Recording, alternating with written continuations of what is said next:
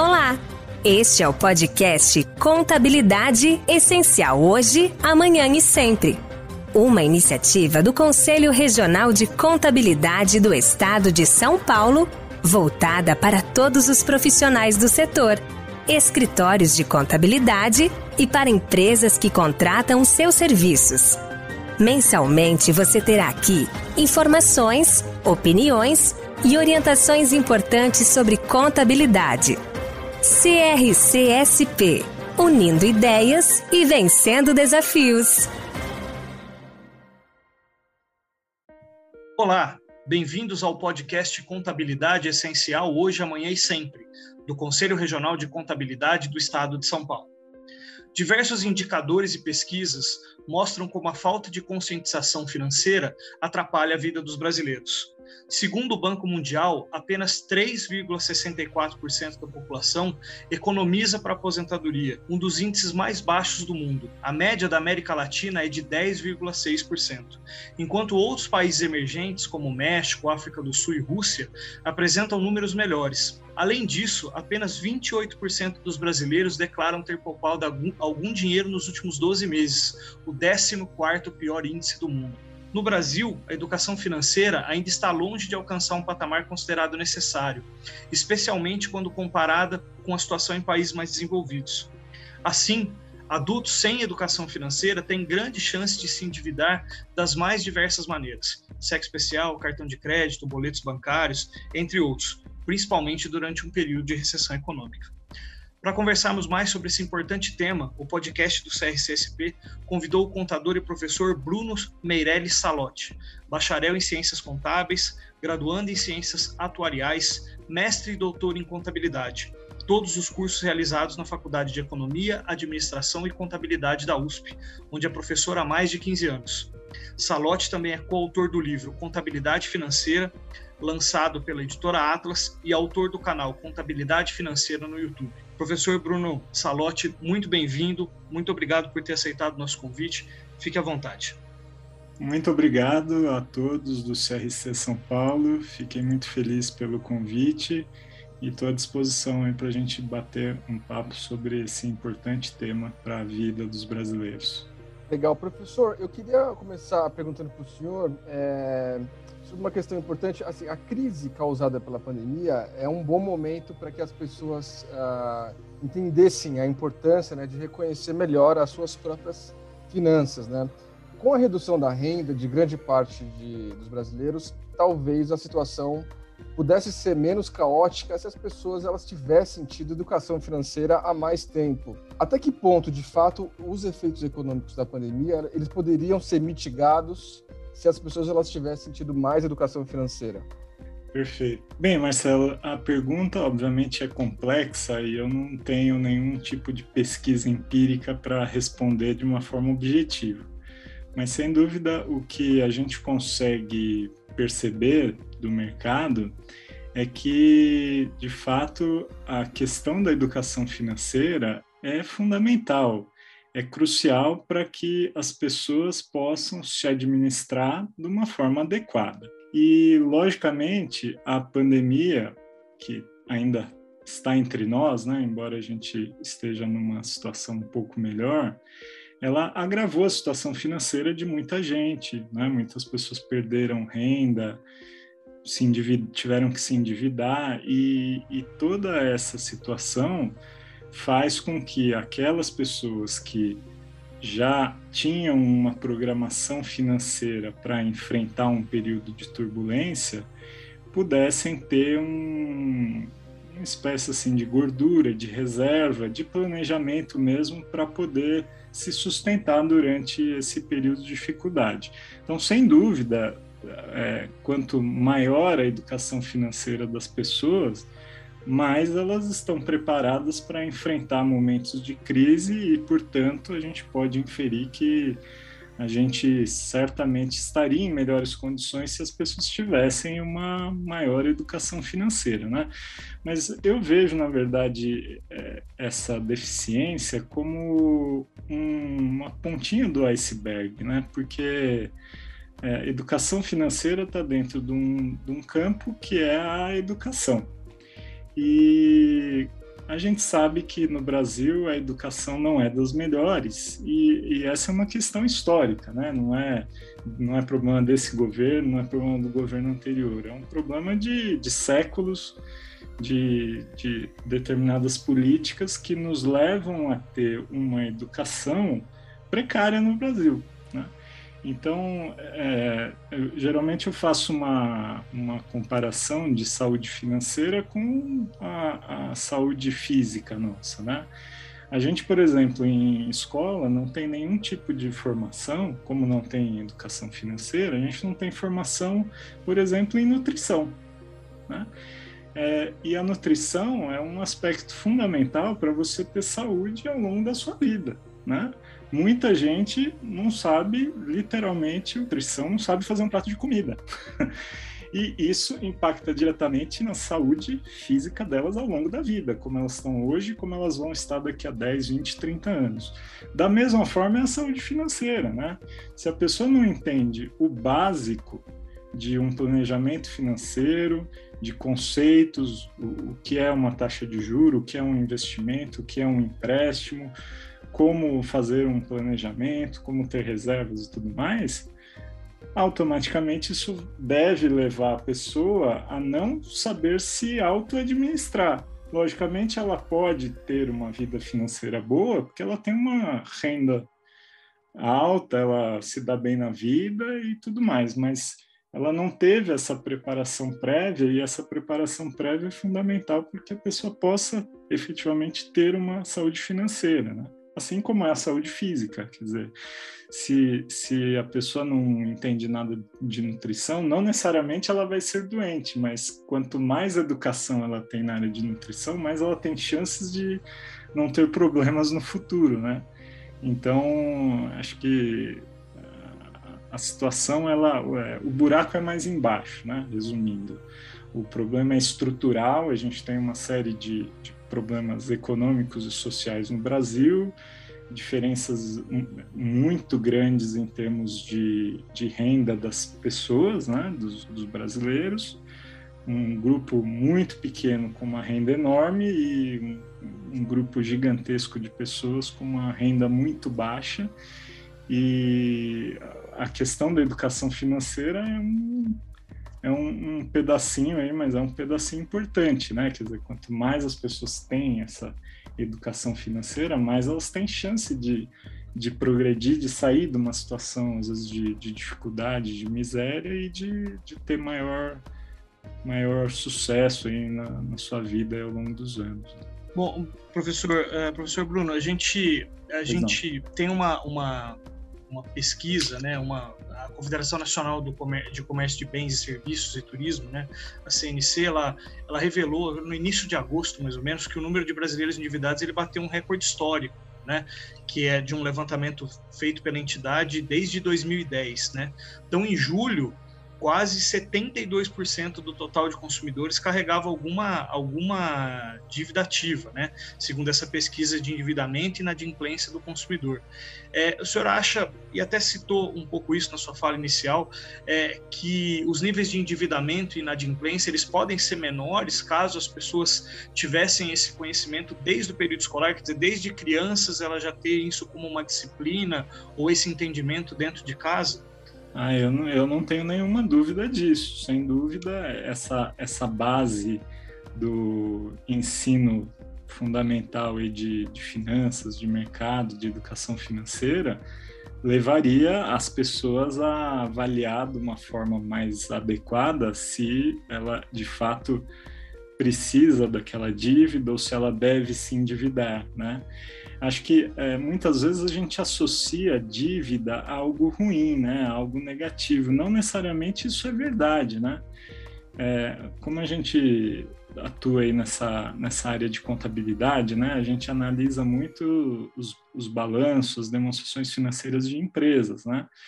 E quando a gente faz esse tipo de análise, a gente percebe que a grande maioria das empresas tem dívidas, né? Isso não necessariamente é algo ruim, né? O, o, ruim, na verdade, é você ter uma dívida que você não tem condições de pagar e uma dívida com um custo muito alto. Né? Então, isso faz parte de, desse, desse conceito que as pessoas não têm, né? de ter esse tipo de avaliação. Quer dizer, se você vai contrair uma dívida, você vai ter condições de pagar essa dívida? Você vai ter renda suficiente para pagar essa dívida? Quanto da sua renda essa dívida vai comprometer? Né? E, além do mais, qual é o custo financeiro dessa dívida? Né? A gente tem que fazer as contas, tem que é, calcular direitinho a taxa de juros, você tem que avaliar quanto é o rendimento da sua atividade, né, tanto de trabalho quanto dos demais ativos que você tem, né? E as empresas, em geral, principalmente as grandes que têm acesso a um crédito barato, muitas delas se valem desse acesso ao crédito para melhorar os seus resultados, para alavancar a sua rentabilidade. Né? Medida do, a partir do momento em que você capta uma dívida a um custo mais barato do que você consegue gerar com o seu negócio, essa dívida, na verdade, vai ser benéfica para a sua rentabilidade final. Né? Isso é um conceito fundamental de alavancagem financeira. Né? Mas é, as pessoas em geral não fazem esse tipo de avaliação por não ter essa formação financeira, não ter formação contábil e muitas vezes se endividam de forma inadequada, né? Se endividam com custo muito alto e sem ter condições de renda de, de pagar essa dívida no futuro, né? Então, sem dúvida nenhuma, a educação financeira faria e faz uma, uma baita diferença no momento em que as pessoas estão se endividando. E, e não tenho dúvida que esse índice seria menor. E o Sem senhor dúvida. acha, professor, que com as, as ferramentas tecnológicas, o senhor tem um canal bastante popular no YouTube, né? Sobre contabilidade financeira. E o senhor acha que, quer dizer, a perspectiva ela é boa, ela é, ela é otimista eh, daqui a 10 anos, com essa facilidade no acesso às informações que nunca houve antes? Olha, Marcelo, eu, estou bem otimista em relação a isso, viu? Sabe que essa toda essa crise que a gente está vivendo, né? Deus me livre passar por isso de novo e gostaria muito que isso não tivesse acontecido, mas toda crise traz quebras, né? De paradigmas, mudanças de conceitos e a gente está vendo isso é, acontecer muito fortemente no ensino, né? Até antes da pandemia é, os cursos à distância eles já existiam, né? E havia um, um crescimento natural desse tipo de, de ensino, diversas faculdades completamente à distância, né? Minha esposa mesmo, até antes mesmo da pandemia, já estava fazendo uma graduação totalmente à distância, mas a pandemia acabou acelerando esse processo e, e tornando disponível uma quantidade exponencial de conteúdos que antes a gente não tinha, né? Você, comentou aí do, do canal no YouTube, né? Eu passei a, a, a fazer essa iniciativa justamente por conta da pandemia, né? Até então, as minhas aulas eram todas presenciais, eu não tinha nada gravado, nada disponibilizado e todo esse conteúdo, todo esse conhecimento ficava restrito a um pequeno grupo de pessoas que estava ali cursando a faculdade, né? E a partir do momento em que a gente grava, estrutura esses materiais e coloca à disposição, né, de forma pública, o, o conhecimento ele é exponencializado, né, para uma quantidade assim muito grande de pessoas e, e eu tenho percebido isso, assim, acho que eu, eu criei o canal há coisa assim de seis meses, né? Quatro, seis meses. E o que eu tenho recebido de manifestações de apoio e, e de agradecimentos mesmo de, de, pessoas do Brasil inteiro, assim, que eu, que eu nem consigo avaliar de onde são, é uma coisa fantástica, assim. Então, é, acho que essa, essa mudança que a gente teve, né, de de passar, disponibilizar muitos conteúdos né, à disposição na internet e tem muito material disponível, sem dúvida traz um, traz um benefício aí, traz um otimismo em relação à, à possibilidade de isso acontecer. Agora, é, é, depende de é, iniciativas estruturais. Né? Uma coisa é o conteúdo estar tá lá disponível a pessoa poder acessar. Outra coisa é você ter um, um, programa em que você tem que cumprir tarefas, você tem que fazer exercício, você tem que entregar coisas, e aquilo vai te levando ao conteúdo que já está lá, né? Eu vejo, eu vejo isso muito acontecer, no meu caso particular, nas disciplinas que eu estou lecionando, eu estou usando esse material, né? mas além do material que eu estou usando, que é público, eu disponibilizo uma série de atividades que os alunos têm que fazer, eles têm que é, entregar exercício resolvido com base naqueles vídeos que eles estão assistindo, eles têm que responder é, quizzes, testes, têm que fazer provas, né? E, e, e isso gera assim um, um compromisso né, na pessoa de, de ir digerindo aquele conteúdo e aquele conteúdo passar a, a, se tornar um conhecimento adquirido da pessoa, né? Então acho que os conteúdos aí que vão sendo disponibilizados, sem dúvida, são fantásticos. Assim, eu também assisto muita coisa de, de outros professores e outros profissionais, né? Mas acho que precisa esse movimento estrutural mesmo de inclusão do, do conteúdo dentro dos currículos e tudo mais é, é fundamental. Né?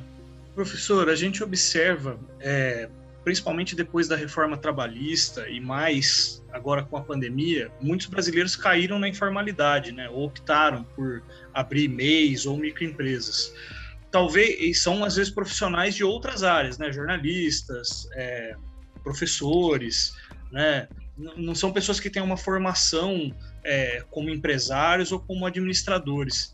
É, o senhor acha que de repente essa informalidade faz com que as pessoas também tenham que começar a, a, a, saber compreender um pouco melhor sobre suas finanças, porque afinal de contas elas deixam de ser apenas profissionais voltados para suas áreas, para se é, dedicarem também à administração de uma empresa, mesmo que uma MEI ou mesmo que uma microempresa. Né?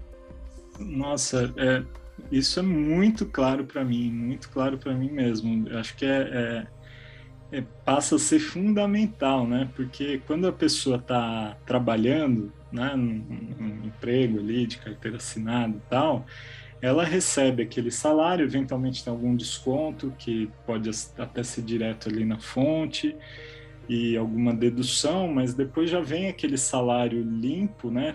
Teoricamente ali, né, para ela e ela sabe que aquela é a renda dela que ela tem à disposição para os gastos dela, né, para toda a sua administração financeira ali do, do, da sua vida e da vida da família.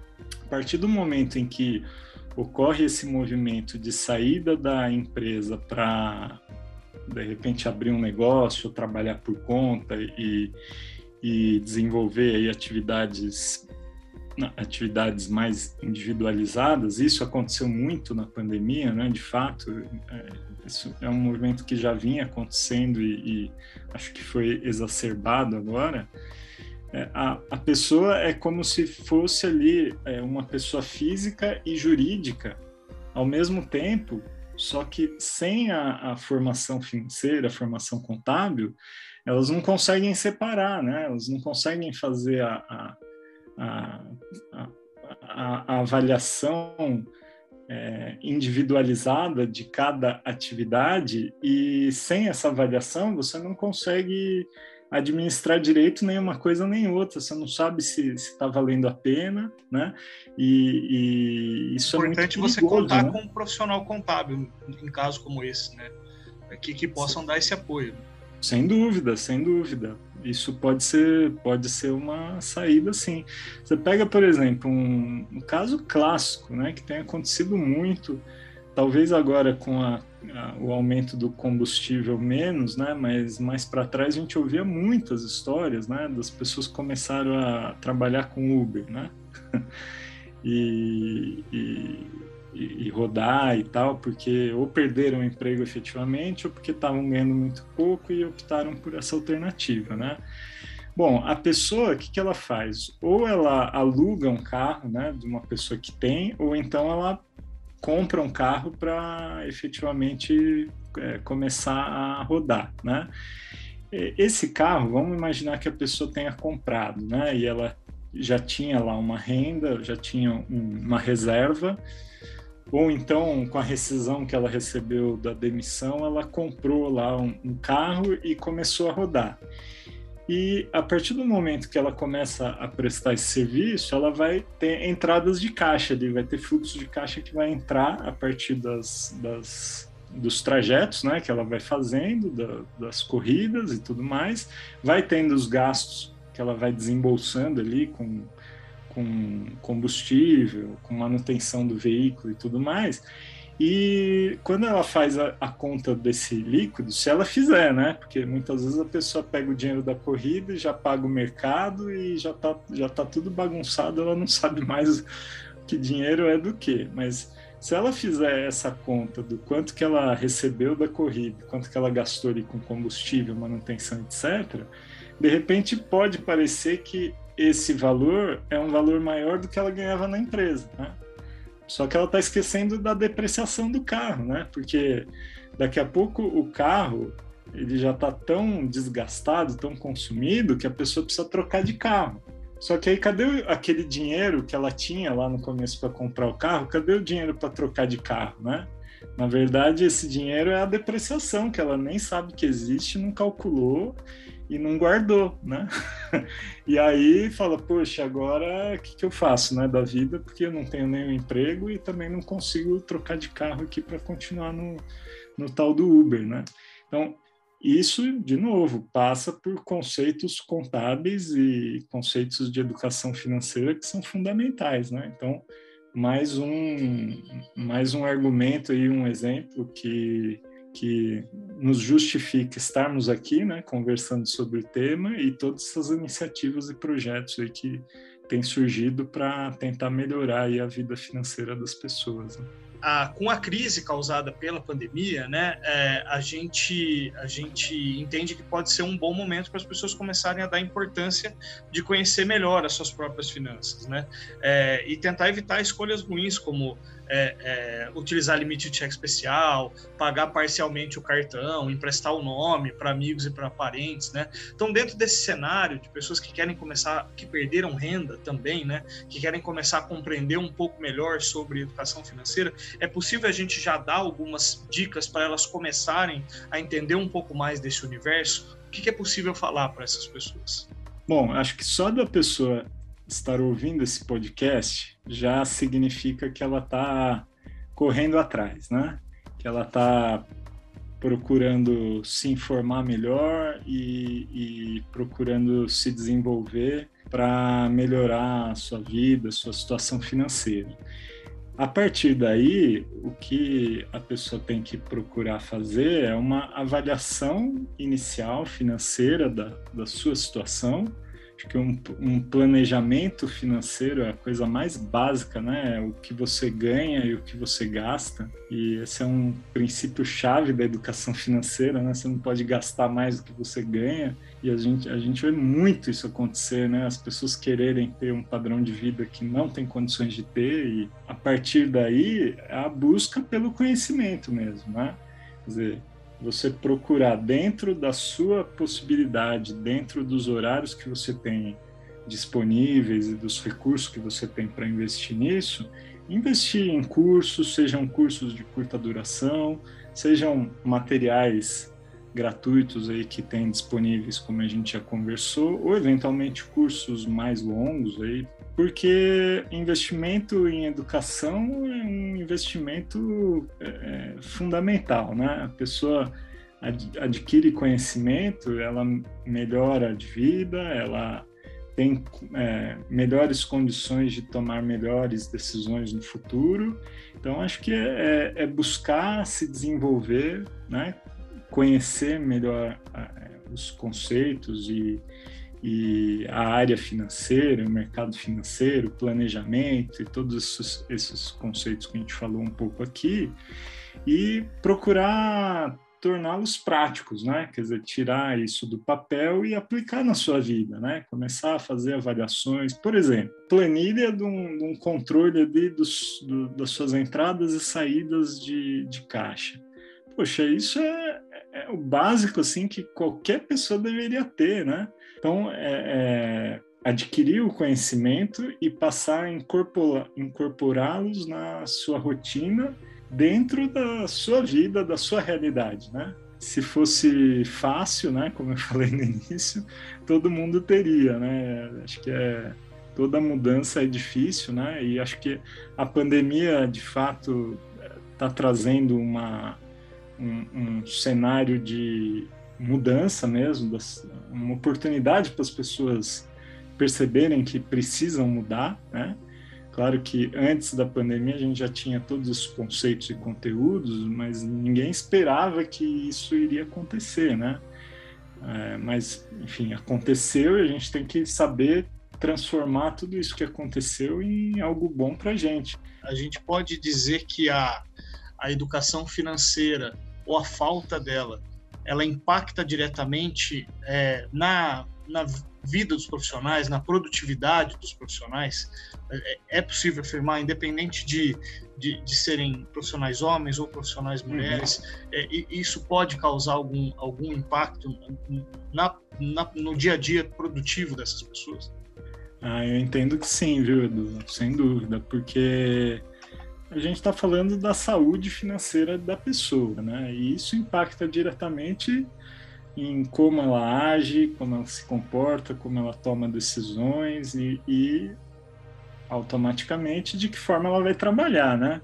Se você está trabalhando pressionado, se você está com, sei lá, com uma dívida, por exemplo, com um problema financeiro, isso no seu dia a dia acaba impactando, né?